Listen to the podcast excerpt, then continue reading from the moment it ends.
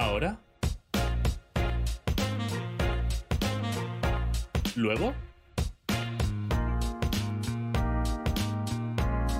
Ahora luego. Con Víctor y Sergio. Buenos días, bienvenidos al podcast de Ahora Luego con Víctor y Sergio. Me acompaña hoy aquí Sergio, ¿qué tal? Aquí estamos perfectamente. ¿Qué tal tú, Víctor? Uf, eh, pues bien, eh, no, no ha quedado mal la intro, ¿no? Así que... No, yo creo que ha quedado bastante bien. Para ser la primera que haces, yo creo que ha estado bien. La próxima, pues ya chillando como si fueras el bueno de Ignatius. Para que tus vecinos de América digan, está muy mal de la cabeza esta persona, esta persona española, se tiene que ir ya. A ver si hay en YouTube una recopilación de solo, solo de intros de la vida moderna y me la pongo cinco minutos antes de grabar para, para motivarme y Como ya aprender algo. dijiste, eh, creo que fue en el episodio 00, tú viendo a la gente que lo hace bien, te pones a hacerlo bien. Maldito fenómeno. Bueno, bueno, pues hemos estado hablando también un poquito, yo, antes de empezar el podcast, de pues eso, cómo nos ha ido la semana y tal, y eso, de los, um, los problemas um, de siempre para mí y los problemas de un español intentando conseguir un visado de trabajo en Estados Unidos para Víctor, el cual eh, os podéis imaginar lo complicado que puede ser eso, ¿no? ¿Hablamos de cómo íbamos a grabar ayer y no pudimos? ¿O, o no? Sí, eh, ayer era pues eso, eh, Víctor le gusta ma- madrugar y habíamos, íbamos a quedar ¿cuánto? a las 8 de la mañana el sábado a, a hacer esto. Sí, sí, bueno, tampoco es, tampoco es tan pronto y más tú teniendo perra, o sea, dices que Ya, te pero- pronto. Nada, al final eh, Kelly y yo salimos a cenar, estuvimos por ahí, dimos una vuelta, sacamos a la perra de hecho por la noche porque hacía muchísimo calor durante el día. Y sacamos a la perra, pues eso, de las 10 y media a la noche, 11 de la noche, eh, sacamos a, a la perra. Sí, para los que estáis escuchando, salimos a cenar y estábamos de vuelta a casa a las 10 y media, 11 de la noche, porque esto es América y sales a cenar a las 7 de la tarde. Em, sobre todo en Ohio. Y algunos días a las 5 y media yo estaba cenando en la universidad. A mí, a mí me parece bien porque así luego a las 8 a las 9 puedes tener una segunda cena. Sí, uno- algo más. Y no te vas a la cama tan lleno. Y yo por lo menos duermo de normal mejor. Sí, sí. Antes de preguntarte qué, qué habías traído hoy, quería eh, hablar, ya que alguien nos ha dado, o nos ha sugerido algo, eh, ¿qué pasaría? O no, ¿con cuántos niños de 9 años po- podrías enfrentarte? Y muchas gracias a Alejandro, a, eh, a Alex, por, eh, por no sé, enviarnos la sugerencia y... Vaya fenómeno, vaya fenómeno. Sí, nos, pasó, pues eso, me- una pregunta muy curiosa que ¿con cuántos niños de 9 años, no? Podrías ah, pegarte, Sí, ¿no? Y, y En que el, no- en el patio de un recreo. Pero estamos hablando de que de pegarse a, a muerte o de que deje de pegar el niño. Y yo creo que es a vida o muerte. Es que es muy duro hablar de esto. Bueno, su- su- supervivencia. De nueve años, o sea, nueve años es, es un año más que mi prima pequeña. Es, o ahora mismo ¿Cuá- nueve. ¿Cuánto mide tú? Bueno, también las, las niñas a esa edad miden, son Ah, un me poco más por altas, aquí, pero tío, que- bueno, pues si se ponen a hombros te pasa. y también caerán más fuerte. También, también. Pero es la fuerza, yo, yo creo que es la fuerza. O sea, ellos ya te pueden pegar que no, no tienen leverage. O sea, es un chaval que pesa 20 kilos. Esto me recordó que hay un vídeo en YouTube, tanto en español como en inglés, hecho por dos personas distintas, en quién ganaría si el sol o 200 billones de leones. ¿Sol? ¿No? El sol, no, el sol pierde. ¿Por qué? Ya, ya te ahorro 10 minutos de vídeo. Pero, a ver, estamos pensando que los 200 billones de leones van a pegarle al sol al exacto mismo tiempo. Porque yo creo que antes de llegar al sol se estarían quemando y combustionando y convirtiéndose en, en nada. No recuerdo todos los detalles. Habrá, habrá bastantes uh, hipótesis Sí, muy, muy sí. acertadas para que los 200 billones de leones puedan reventar el sol, ¿no? Creo que tiene que ver que con esa cantidad de leones, eh, pues evidentemente llega Que no hay no, suficiente energía o algo así, ¿no? Que no, no, no, no por ahí, sino que se, al no poder, no caber en la Tierra y haberlos, quiere decir que se, una abeja, que se han expandido a otros planetas, entonces como han podido adquirir esa capacidad, tienen que tener tecnología para poder acabar con eso. Es nos, algo así. nos hemos ido mucho por las ramas Pero ¿cómo? ¿Qué me estás contando? O Eh, sea, pues eh, si el sol se convierte en, en- en- en un agujero negro y explota, los revienta. Por ejemplo, también podríamos irnos a ese, a ese lado. no sé, que, que, el que, está que busquen el vídeo, es bastante gracioso. Bueno, lo, lo veremos. Pero ¿cuántos niños? Yo creo que... que a un colegio entero. Colegio entero. sin, pero sin problema. Español, porque americanos los colegios aquí puede haber una clase de mil niños. A ver, la pregunta sería, ¿cuántos niños te podrían coger de un brazo de nueve años? ¿Y arrancártelo? Arrancártelo, no, hombre, abo- abocados. ¡Ah! No, eh, ¿cuántos niños de nueve años podrían cogerte de un brazo y que tú no pudieras moverlo ya? O sea, inmovilizarte un, un- Porque al final el problema es el de siempre. O sea, tú puedes mandar a tres o cuatro niños pues a Cuenca, pero si te vienen en manada todos, eh, alguno va a llegar a tu cuerpo y te va a coger y ahí es cuando puedes empezar a no poder mover- moverte. Y ese sería el problema que veo yo. Eh, cantidad de niños encima que si se te tiran todos encima y te matan a base de ahogarte, ¿sabes lo que te digo? De poder hacer una montaña encima tuya hasta que ya no puedas respirar. ¿Cuántos niños empiezas a no poder mover un brazo, una pierna o algo así? Ya. Eh, shout out a Peter Griffin, muy inteligente para prever esto, que decía que se tenía que meter dentro de un cuarto de baño para que solo pudieran entrar por la puerta y así puedes pegarte con ellos uno a uno. Mejor dice, dice 800. O sea, porque si llegas a 800, ¿por qué paras en 800? número redondo, lo, lo he probado tres o cuatro veces y es un número de redondo. Brutal. Oh, Muchísimas gracias por la recomendación, Alex. Y, como- y, por favor, si tenéis alguna pregunta más o alguna recomendación de algún tema, no dudéis en mandárnosla que, que siempre pondremos vuestros intereses por delante de los nuestros. Y, y bueno, tú manejas más la parte de YouTube, yo la de podcast, pero que si lo escucháis por ahí, darle a las estrellitas, danos 3, 4, 5. Claro, eh, darle, um, darle a revisar pues, la puntuación, darnos un like, eh, suscribiros para, para ayudarnos a alcanzar más audiencia y que esto siga creciendo y que, y que podamos dedicarle más tiempo y hacer las cosas aún mejor para vosotros, chavales. Muy bien dicho. Perfecto, perfecto. Pues um, yo creo que lo hiciste muy bien dando tú primero la última vez. eh, ¿Te apetece repetir o quieres ah, cambiar el orden hoy? No, te iba a preguntar yo hoy, ¿qué, qué, qué nos traes?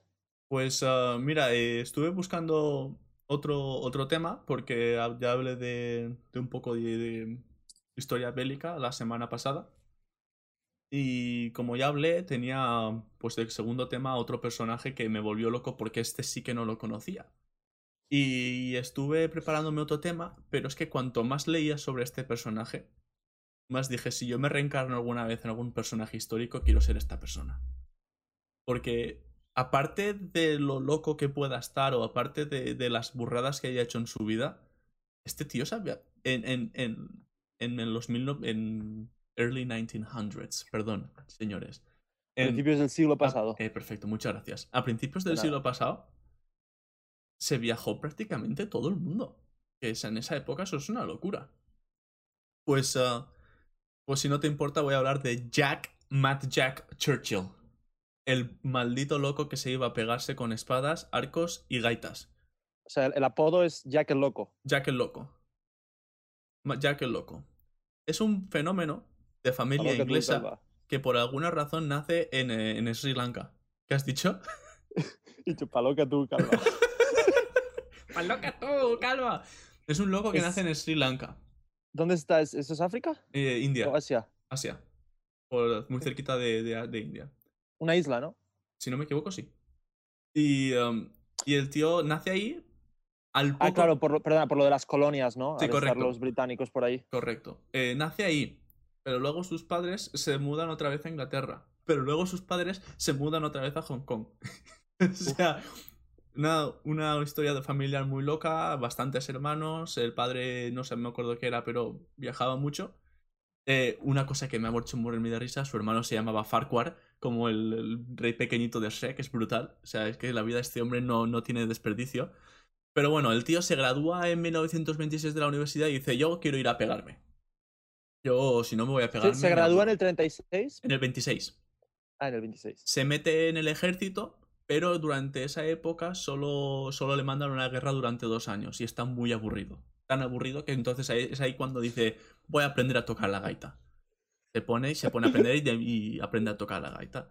Eh, dice, ¿sabes que Me voy a comprar una moto y voy a recorrerme toda India. Y se recorre toda India con una moto. ¿Qué moto? Se compra una moto. No sé, una moto. Eh, que también se hizo famosa porque de normal la gente no hacía esas cosas entonces. Y también se compra entonces un arco y dice, voy a hacer esto como si estuviera mal de la cabeza. Acaba en Kenia. Desde India a Kenia. Se va a Kenia. Está en Kenia y dice, ¿sabes qué? Me voy a hacer un editor de periódico. Me dejo el ejército. Voy a hacerme editor de periódico. Modelo. Modelo. Modelo. No, eso, es- eso no puede ser. Y actor. En 1930. eh, so- Ahí estamos entre el 36 y el 39. Ahí dice, me voy a hacer editor de periódico, modelo y actor. ¿Pero en las pero- guerras? Pero ahí no estaba en el ejército. Esos tres años se los toma de sabático. Pero es que hasta cuando no está en el ejército es un fenómeno. Porque al final de actor acaba estando en dos películas bastante famosas, El ladrón de Bagdad y Un yankee en Oxford. Acaba estando en esas dos películas. O bien porque tocaba bien en la gaita, o bien porque era bueno con el arco. Pero el tío ahí estaba. O sea, una película necesitaba un buen gaitero y la otra un buen arquero. Y los cogieron por eso. Pero es que en 1938 gana una competición de gaita nacional y en el 39 lo eligen para representar a Inglaterra en los juegos, en, en los mundiales de tiro con arco. Wow. O sea, una locura. Total. Llega la Segunda Guerra Mundial y dice, yo aquí tengo que ir a pegarme porque soy un fenómeno. Ya lo cogen y como tenía experiencia previa, lo ponen ya no como peón, lo ponen de comandante, de general, de, de líder de batallón. Y lo mandan primero a Francia. Lo mandan a ir y dicen, intentan buscar a estos alemanes. Y el tío ahí se hace famoso porque es el primera historia donde dicen que mató a uno con una flecha. Le pegó a un capitán alemán en el cuello con una flecha y lo mató. Total, que no se sabe exactamente si eso era verdad o no, pero ahí fue la primera vez que el tío iba a la guerra sin. O sea, llevaba siempre una pistola, pero llevaba siempre la espada y. Ah, tampoco era tan chulo, ¿eh? No era La- tan la- chulo, la pistola la llevaba. Y ya se sabe que si la pistola si se saca, no es No, para sí, enseñarla. no solo para enseñar algo, sino era un parguela. Sí. Pues sí, sí que llevaba una pistola. No era tan chulo como yo me esperaba, pero bueno, da igual, el tío seguía con la espada. Y decía que es que un comandante sin espada no llevaba un uniforme completo y tenías que llevarla, que si no, pues eso, eras un Pero yo creo que te. O sea, la espada, aunque te dé más 10 en ataque, te resta menos 5. en movilidad, ¿no? en lo que es movilidad, pues ah, su primera eh, misión importante la consigue ganar y le dan un premio de estos de la Cruz de Guerra, lo que sea. Una, tal. una medalla, ¿no? Una medallita. Enhorabuena. Al año siguiente le dicen, vete a Noruega, que allí están los alemanes con artillería y barquitos y como no los reventemos nos van a venir otra vez. Se va a Noruega, llega él en el primer barco, o sea, típico triangulito de barcos, ¿no? Pues llega él en el primero, se baja del barco. O sea, todo esto los alemanes pues en las trincheras preparados, ¿no? Se baja del barco con la gaita, tocando una canción muy famosa de gaita que si la escuchas es la típica. Y cuando acaba, coge una granada, la, la saca, la tira y entonces todos salen a pegarse. no se muere, consiguen eh, conquistar la zona y, eh, romperlo todo a los alemanes, ¿no? Eh, requisarlo todo. Y le dan otra medalla de enhorabuena, lo has conseguido, eres un fenómeno. Al poco lo mandan a Italia. Porque al tío este decían, como estás muy loco, cuando hace falta hacer, una misión de estas de loco, te mandamos a ti porque ya está, no pasa nada. Le dan 50 personas. Y le dicen, hay un sitio que tienen un, uh, un punto, un punto de observación que hay, que hay que pillarlo porque es que están parando la, la- la comunicación, no podemos llegar al frente, hay que, hay que quitar esto. Eh, pero el problema estaba en que habían unas casi 200 tropas alemanas en ese, en ese pueblo. O sea, 50 contra 200. Sí. Y el- los generales estaban recomendando, pues, sigilo, poco a poco, intenta infiltrarte tal cual, y dicen, nada, nada, nada, esto se hace bien o sea, no se hace. Se espera por la noche, separa a sus 50 personas alrededor del pueblo, les da toda la munición prácticamente, y les dice, Menos la gaita. Dice, aunque. la gaita para él. Dice, aunque aunque perdamos toda la munición, disparar como locos, como si fuerais el doble, y, y gritar como si estuvierais mal de la cabeza para que piensen que somos muchos. Que no nos pueden ver, es de noche. Se puso a hacer eso y él mientras se infiltró dentro de uno de los edificios con otro, otro comandante. Él y el comandante eh, hicieron prisioneros a 42 personas, 42 alemanes. Y los otros consiguieron que los de fuera se rindieran y a los otros 130 y pico que habían, Bueno, 158. sí, pues, a, pues a, a los otros 130 eh, les, les hicieron No, también prisioneros. 200, 200 menos 42, 158. No, no, pero he dicho que eran casi 200. Ah, perdona, perdona. Ah, Que alguien, que alguien clipea. Ah, no, que esto no es Twitch, perdón. no, eran casi 200. Y, y los otros capturaron a estos. Y capturaron el, el sitio, lo capturaron. Pero el problema fue que tenían que llevar a los prisioneros de vuelta al campamento que ellos tenían.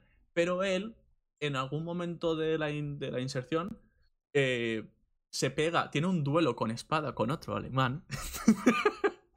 en el cual el otro alemán le hizo perder la espada, pero consigue este ganar el duelo, pero se dejó la espada donde estaba. Total, que con dos narices y él solo, después de poner a los alemanes en las celdas, se dice, bueno, que me voy a por la espada. Y se va él solo andando otra vez al pueblo a por la espada. Allí se encuentra con un batallón de americanos diciendo, pero aquí qué ha pasado. Y se ve que estaban un poco sin saber dónde estaba el norte. Y este le dice, no vayáis para allá, que ya están los malos. Y los, amer- los americanos decían que no, que no, que ahí ya está nuestro campamento. Y decía, bueno, vosotros haced lo que queráis, yo no voy a pegarme otra vez, que ya son tres veces las que me he pegado hoy y no me apetece. Y se fue y no les dijo nada más. Es- también se hizo famosa esa historia. Ya llegando al final, porque el tío al final, eh, pocas batallas más le quedaban, ¿no? Le mandan a Yugoslavia. Dicen, hay una isla que la necesitamos eh, recuperarla, es muy importante, pero esta ya era un poco misión suicida, ¿sabes? A ver qué pasa, a ver si el tío sobrevive. Eh, él quería atacar al tope el primer día, pero no le dejaron los otros generales. Los que estaban por encima de él dijeron que no. De hecho, él estaba con el tema de voy a tocar la gaita para motivar a mis hombres mientras todos se retiraban. Y tuvieron que irle, quitarle la gaita y decirle vete a tu casa. Ya, ya está bien, va. ya está bien. Total, que volvieron al siguiente día. eh, por culpa de volver al siguiente día, los alemanes eh, les dieron tiempo que vinieran más tropas. Les reventaron, les reventaron. Y se ve que cuando este se le acabó toda la munición, sacó la gaita otra vez y se puso a tocar la gaita. Mientras todos se morían alrededor de él. Y tiraron una granada. La granada acabó de matar a todo su batallón, menos a él. A él solo le dio una, conmoción cerebral y, y se desmayó. Total, que le cogen prisionero los alemanes. Se lo llevan primero a Alemania a juzgarle, porque claro, ellos vieron su nombre en el, en el este y ponía Churchill. Claro, en esa época, pues el primer ministro Ah, inglés, claro, Churchill, Claro. Eh, investigando y cuestionándole a lo loco, que seguramente le torturarían lo que no está escrito. Dios. Al final acaban de diciendo pues que no que es coincidental, que no es no está relacionado con él. Pero lo mandan igualmente a un campo de concentración. Se hace amigo de una de un inglés de las fuerzas aéreas inglesas. Encuentran una, una acequia, una, un desagüe que no está utilizado y que es lo suficiente grande para los dos, que les saca una parte del campo de concentración donde pueden pasar por delante de la, por debajo de la valla Y se se escapa. escapan. Y los pillan a, a- creo que era a menos de 5 kilómetros de, de la orilla, que es donde ellos querían ir. Uf. Los pillan, los separan y a uno le mandan a un campo de concentración y a otro a otro diferente. Se vuelve a escapar. se vuelve a escapar. Se ve que se fue la luz un día y el tío este aprovechó, arrancó a correr, no le pillaron y, y se fue. Pero estaba a, a tomar por culo, a súper lejos.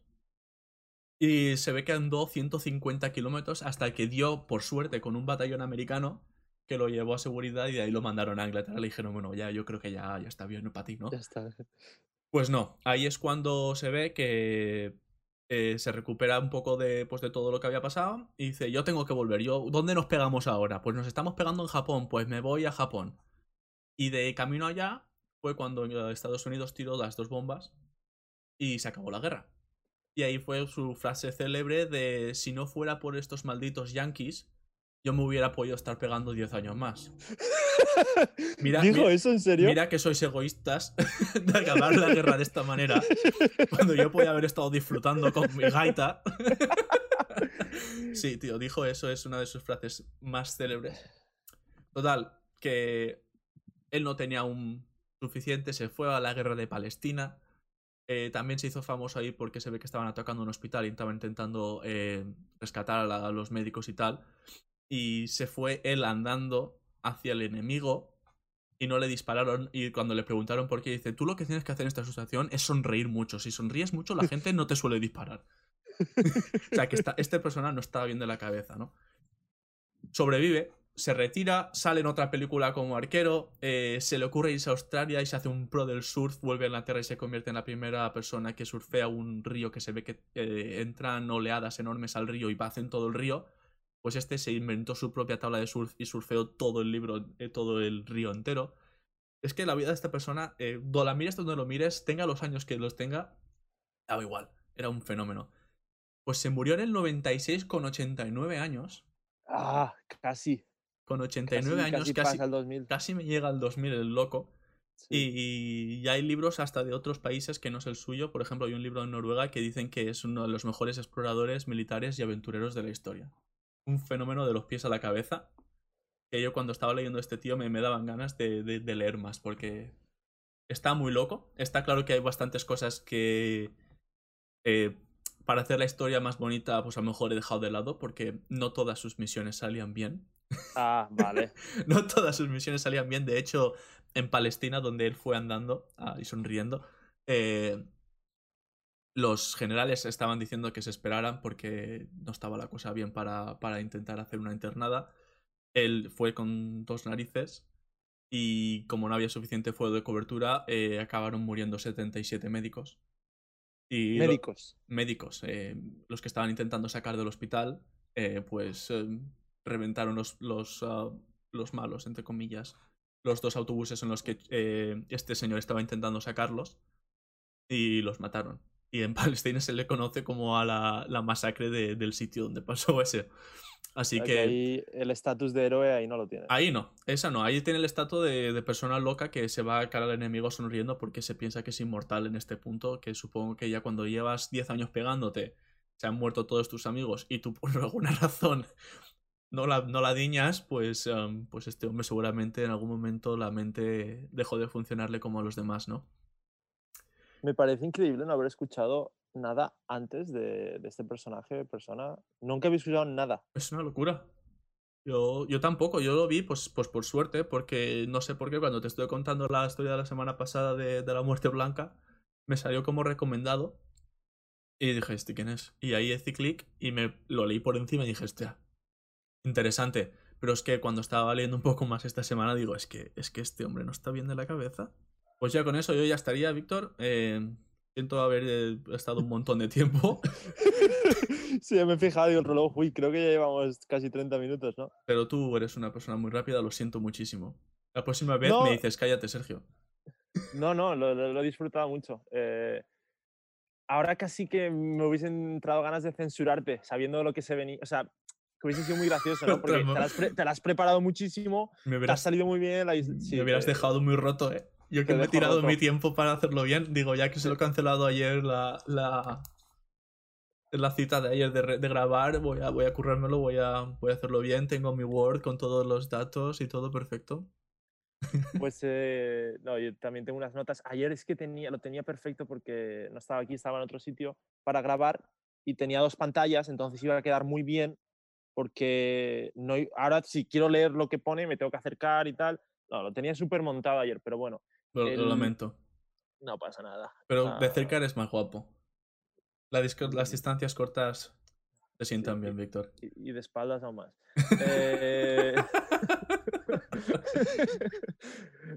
el- lo- de lo que quiero hablar, para empezar, el research, la- lo que he buscado es en inglés, porque ya es que ni, a no ser que sea un tema, a no ser que sea algo de España, lo busco directamente en inglés porque hay más cosas. Y sobre todo en esto, que es algo como un poco más científico, porque es una, es una cosa que el primer, la primera vez que se usó el término fue en 1899. Así que ahí te gano. He traído algo que es más antiguo de lo que tú te has traído. Me tienes, me tienes en, en- en- vamos, eh, el borde del asiento para que me digas de qué narices vas a hablar. Se llama, no sé cómo se dice en español, ¡Ay! se llama... se llama Cross Education, Vale, pero también, se- también se ha referido como crossover o contralateral. pues ya lo sabes, se llama contralateral. y viene a ser que se estima que el efecto, eh, que el entrenamiento de un lado del cuerpo, solo de un brazo, solo de una pierna, tiene efectos en el lado contrario. Yo creo que a lo mejor, mm, con más, si tienes un- una historia como deportista, lo has podido escuchar, o si te has roto alguna vez eh, alguna una muñeca o algo, o un brazo, eh, ¿te has escuchado alguna vez eso de que al tenerlo inmovilizado usa el otro porque va a tener efectos en ese que no, que no estás usando? ¿No era, ¿No era David Villa el que se rompió una pierna y su padre le hizo chutar con la izquierda? Ah, eso yo no lo sabía yo. Pensaba que sí. A lo mejor me lo estoy inventando, pero yo siempre he escuchado eso, no sé la veracidad del tema, pero yo pensaba que Villa se hizo algo en una pierna, en la pierna derecha y que su padre dijo, pues vale, a chutar con la izquierda. Pues mira, esa no, esa no me la sabía, pero, pero es verdad, hay muchos estudios al respecto. Eh, ahora se usa más como en, en terapia. Evidentemente, si, si estás sano, nadie en su, en su casa o en su gimnasio va a poderse a usar solo el brazo izquierdo, pudiendo usar los dos. Entonces, eh, uno, una de las fuentes que he encontrado dice que se estima que el efecto de, es una ganancia en el brazo no entrenado que equivale a la mitad del brazo entrenado. O Es sea decir, que, que sí. si, mejo- si Si mejoras... hago 10 repeticiones con el derecho, cuentan como 5 en el izquierdo y ya no las tengo que hacer. Sí, pero viene a ser más igual que si puedes levantar 50 kilos o mejoras hasta levantar 50 kilos, pues la ganancia va a ser de la mitad, de 25 kilos, por ejemplo. Ya. Eh, otros estudios decían que, que no es así y de hecho en este intentaron determinar cuál es la cuantía exacta de esos efectos y miraron dos valores. Cómo de rápido se produce la fuerza y la fuerza máxima en sí. En inglés es que se llama eh, Rate of Force Development Sí. y lo otro eh, Max Strength o Max Force. Entonces eh, lo hicieron con, con mujeres y luego es otra cosa que también eh, quiero mencionar cuando, cuando escuchas hablar de, de estudios y cosas así, que la conclusión puede ser una cosa, pero vale, pero si los sujetos han sido ya no solo mujeres o hombres, sino qué edad tenían, ¿sabes? No se puede aplicar directamente a toda la población. Claro, y, y también, pues, ah, cuál es el, el background un poco, ¿no? De, de la gente. ¿Son sido deportistas toda la vida? ¿Cuál es su tolerancia al dolor? Eh, ¿Han tenido experiencia deportiva? Eh, hay muchos, muchos datos que son variables. En este caso fueron, bueno, pues el- hicieron un programa de entrenamiento de dos meses, en, eran todas diestras y, lo que, y el brazo que trabajaron fue el izquierdo, intentando mover un peso lo más rápido posible. El otro brazo no se entrenaba para nada. Como he dicho, eran mujeres, nunca habían entrenado fuerza, no habían sido deportistas, no habían entrenado nunca y, todas eran diestras, eso creo que ya lo he dicho. Y eh, resaltar que eso que el que entrenó era el izquierdo. No sé qué significa. O sea, ¿Hay alguna razón por la que escogieron solo mujeres y no dijeron vamos a hacer 50 y 50 o algo así? es que esas, eh, o sea, ¿Tenían Yo alguna teoría que pues, el, el efecto iba a ser más drástico en las mujeres para... es que lo- el tema con estos estudios es que no se, se suelen hacer en universidades y casi siempre los sujetos son eh, estudiantes Sí, claro. eh, y, y es lo que tienes disponible. No sé por qué eligieron solo mujeres. La verdad que ni me había, A lo mejor me llamado la un all women college. Puede ser, mira, puede ser que sea, puede ser que sea verdad. Era un- Pero hay gente solo que, critica eso, eh, que, que critica eso, que, que siempre es el mismo tipo de, de- de sujetos, eh, estudiantes y tal, Ya, ya, ya. en- o sea, en esas edades. Y bueno, te sigo contando que eh, hubo mejora en los dos brazos. En cuanto a cómo de rápido se movía ese peso, la mejora fue muy similar. 60% de mejora en el brazo izquierdo, 40% en el derecho, muy similar, no, como la mitad que decía este otro estudio, pero de fuerza máxima, el brazo izquierdo mejoró un 79% y el derecho solo un 9%. Yo creo que también podría ser eh, en cuanto a mejora, eh, ¿cómo se dice? ¿Sistemática? No. Eh, mejora dentro de ti, de capacidad de, de Ahí, deportiva. ahí creo que, creo que sé lo que quieres decir y ahí es donde quería llegar, que lo que mejora no es el músculo en sí, no cambia físicamente, no tienes células más grandes, tu músculo no crece, sino es la conexión entre el cerebro y el, y el músculo. Sí, yo creo que sí, pues eso de... Puedes salir a, a, a correr 25 veces. O sea, si no sales a correr y te tiras a nadar y no has hecho nada en dos meses, vas a Sí. pasarlo muy mal nadando. Si sales a correr y mejoras pues tu capacidad aeróbica y tu capacidad deportiva, eh, te vas a tirar a nadar y vas a estar pasándolo mal, pero menos mal que si no hubieras corrido antes. Pero sigue siendo increíble y que solo moviendo el derecho, que el izquierdo, o sea, perdona, solo moviendo un lado, el otro también mejore. Sí, eso me aunque sea mínimo, aunque sea mínimo. Entonces es algo a mí que siempre me ha llamado la atención. Y lo último que quiero decir es la conclusión, y la voy a leer realmente como, como era. Eh, su conclusión es que máximo entrenamiento de fuerza en un brazo mejora la capacidad de producir fuerza y la fuerza máxima en el brazo contrario. Que es cierto, pero que es solo un 9%. Ya, pero si por ejemplo, entonces, em, si tú tienes una deficiencia en un brazo malo, entrenar el brazo bueno debería también ayudarte al brazo malo, en cierto modo, ¿o no? No sé. Eso también sería interesante, ¿sabes? Eh, Sí. Saber si, por ejemplo, si yo, por ejemplo, soy un nadador y me he hecho daño en el hombro y no puedo mover el brazo izquierdo o el derecho, eh, si me pongo a entrenar como un loco el otro, soy capaz de seguir mejorando o mantener la fuerza del brazo eh, con dolor eh, a un nivel mejor que si no hubiera hecho nada con mi tren superior. Yo creo que si siendo el deportista que seas, te lesionas y no puede, por lo que sea, no puedes mover eh, un brazo o una pierna, eh, trabaja el otro, porque igual no lo consigues mantener, pero vas a perder menos. Sí. Porque claro, en este estudio las mujeres acababan el entrenamiento ese día, iba- iban tres entrenamientos a la semana. El resto del día lo usaban. Cuando Claro. estamos hablando de completamente inmovilizado, ahí se pierde muy, incluso mucho más. Muchísimo. Algo relacionado con el tema que yo siempre he dicho que si fuera eh, biomecánico o algo así, hubiera hecho un estudio, es eh, encontrar el punto óptimo de estiramiento para cada estilo de natación.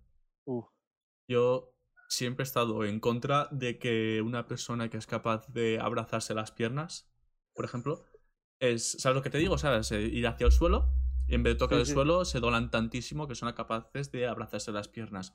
sí, por detrás. Yo creo que eso, por ejemplo, para mí, que yo era siempre una persona, pues yo soy bajito, yo mido unos 78, unos 77, unos 78 y tengo un 40 de pie. Yo de- dentro de una piscina, comparado con la gente que medía pues 1,90 y tiene un 47, pues ellos van con aletas y yo no. Eh, sin embargo, a la hora de hacer subacuáticas, eh, que es el nado que veis a los nadadores hacer debajo del agua, haciendo patadas, solo, con los brazos estirados, tú, tú me conoces y yo siempre he hecho eso muy bien para mi tamaño. Y yo estoy convencido de que parte de eso es que yo nunca he sido flexible en la espalda, pero mis músculos sí que son resistentes a la hora de lesionarse. Eh, yo mis femorales y mi espalda son rígidos. Pero si tú eres capaz de doblar, digamos, una, una goma que es dura, eh, el, el snap que va a salir, ¿sabes? El, cuando Sí, vuelve sí. a su forma original, va a salir más fuerte que si es una goma muy flexible y que no, no va a volver a su forma original con tanta fuerza. Yo estoy seguro que en natación, como en otros deportes, hay un punto óptimo para cada persona dependiendo de su tipo muscular y tipo de tejido y resistencia, porque obviamente su punto óptimo de, de fuerza a lo mejor es un punto muy, con mucho riesgo en cuanto a lesiones, pero yo estoy seguro de que, de que hay un punto perfecto para poder sacar cuanta más fuerza de un momento de flexibilidad.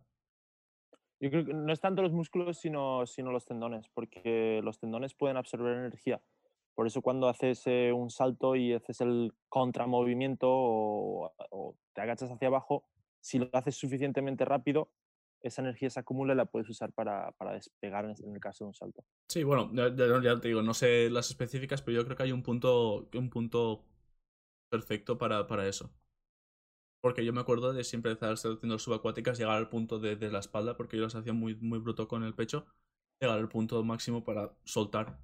Y luego que me hicieran las rodillas y los, y los, uh, los tobillos. Sí, que sí. los crujidos debajo del agua molan mucho. Se escuchan demasiado. Dices, me voy a romper esto cuando Mola. tenga 55 60 años. ¡Buah! Va a ser brutal. Bueno, pues eh, yo creo que ya nos, nos enrollamos muchísimo. Muchas gracias a todos los que, los que estéis aquí viendo los episodios de nuevo. Eh, al final hemos tenido bastantes eh, visitas y yo creo que más incluso de las que nos esperábamos. Así es que acordados si os gusta, compartirlo, eh, a vuestros hermanos, amigos, madres, abuelas, que todos nos escuchen. Y, y nada, muchísimas gracias. Y si llegáis hasta el final, que menos que dejárnoslo saber o enviar algo. O sea, yo ma- incluso más que compartirlo, si, si nos dicen, oye, cualquier comentario que tenga al respecto, que sea hacia ti, porque te conozcan más o a mí, me doy cuenta ahora de lo que se aprecia y lo que, lo que se valora. Exacto. Pues ya con eso, muchísimas gracias y nos vemos ah, ahora luego. Ahora luego.